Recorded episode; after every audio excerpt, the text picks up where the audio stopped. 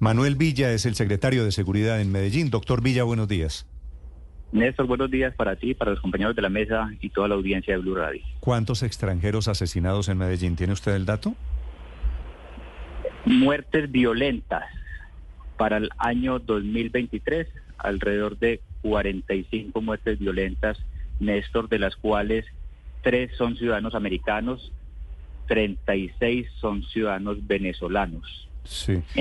Pero, pero, pero, digo, doctor, eh, doctor Villa, de este patrón de llegar desde fuera de Colombia, no sé si necesariamente venezolanos o de dónde, de llegar buscando aplicaciones, de llegar buscando citas, de llegar buscando mujeres, básicamente, para ser sincero, ¿cuántos han sido asesinados?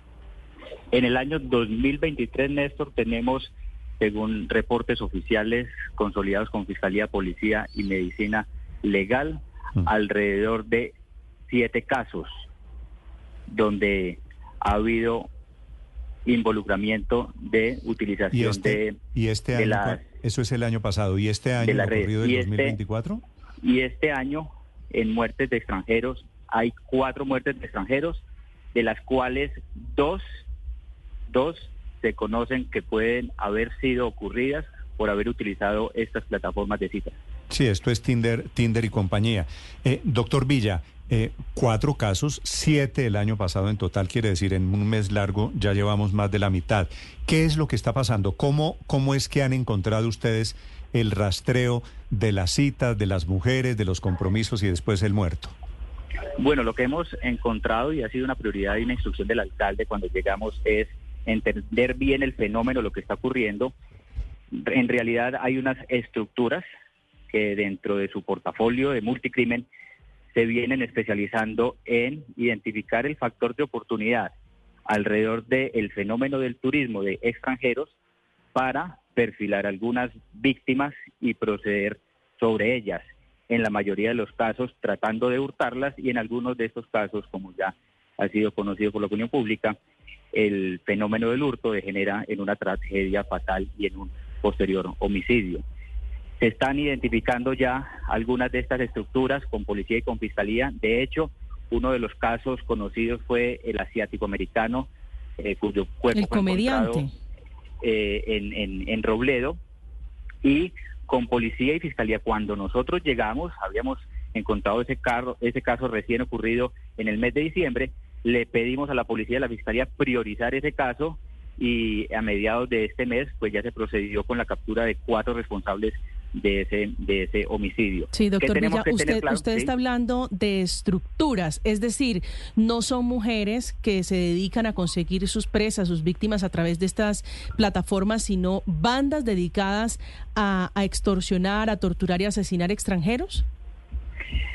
Lo que ocurre en Medellín es en el marco del crimen organizado. Entonces, eh, no ocurre que una persona se levanta y quiere aprovecharse eh, de la ocasión y de robar a alguien mediante una plataforma. Estas personas hacen parte de unas estructuras y de unas dinámicas que ya están siendo identificadas de manera plena y lo que hacen entonces es activar una ruta criminal para poder proceder con este actuar.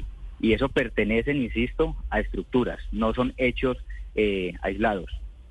Sí, pero, y hay estructuras del otro lado, secretario, es decir, estos extranjeros muertos son pobres víctimas o venían a armar redes de tráfico de blancas.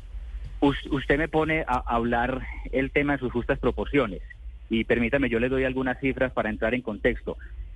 En Medellín llegan alrededor de un millón y medio de turistas al año. ¿sí?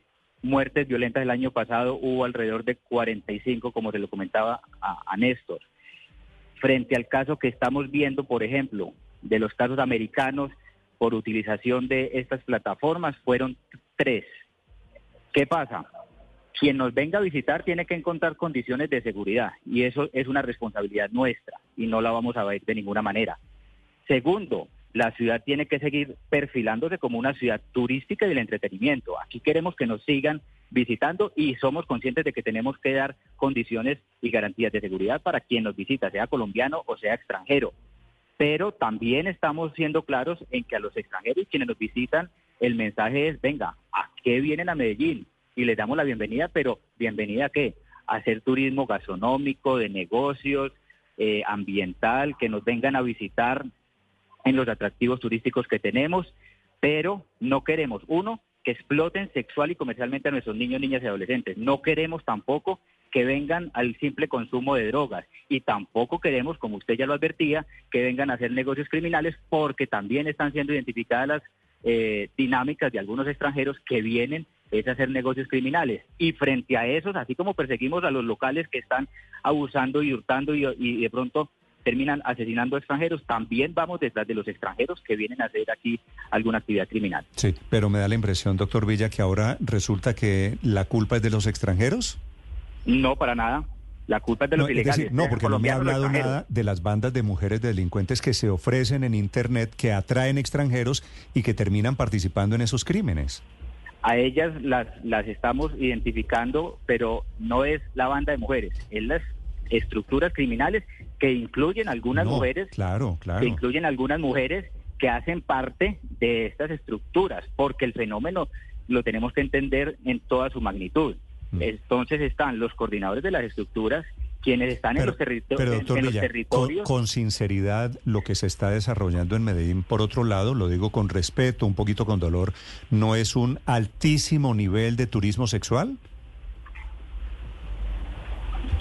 ¿Me repite la pregunta, Néstor? Qué pena que no le escuché. Que si algo de lo que está pasando en Medellín alrededor de estos muertos extranjeros especialmente, no es puro, puro y físico turismo sexual no es puro y físico turismo sexual, hay, hay actividades dentro del turismo que se están eh, dando dentro de las prácticas de las actividades sexuales a través de estas plataformas. Eso es cierto, pero nosotros no podemos satanizar, eh, como usted dice, ni al turista y tampoco a las mujeres.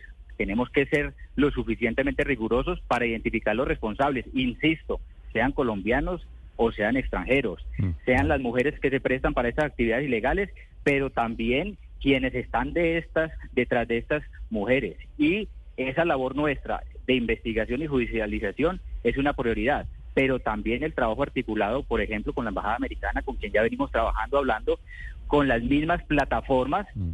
que queremos es presentar una cierta eh, capacidad de alerta al turista que nos viene a visitar para decirle que hay algunas actividades riesgosas como lo está eh, la misma embajada alertando. Nosotros somos los primeros en celebrar la alerta que hizo la embajada porque nos interesa que los extranjeros que nos visitan sepan que hay unos riesgos porque no podemos desconocer la realidad. Lo que queremos es que tengan conciencia y que entre todos, con, incluyendo la embajada americana, podamos tratar de brindarle las mayores condiciones de seguridad a los ciudadanos nacionales y extranjeros. Ojalá. Desde Medellín es el secretario de Seguridad a propósito de la muerte. Tres extranjeros en cuatro días en Medellín. Doctor Villa, gracias por acompañarnos. Feliz día.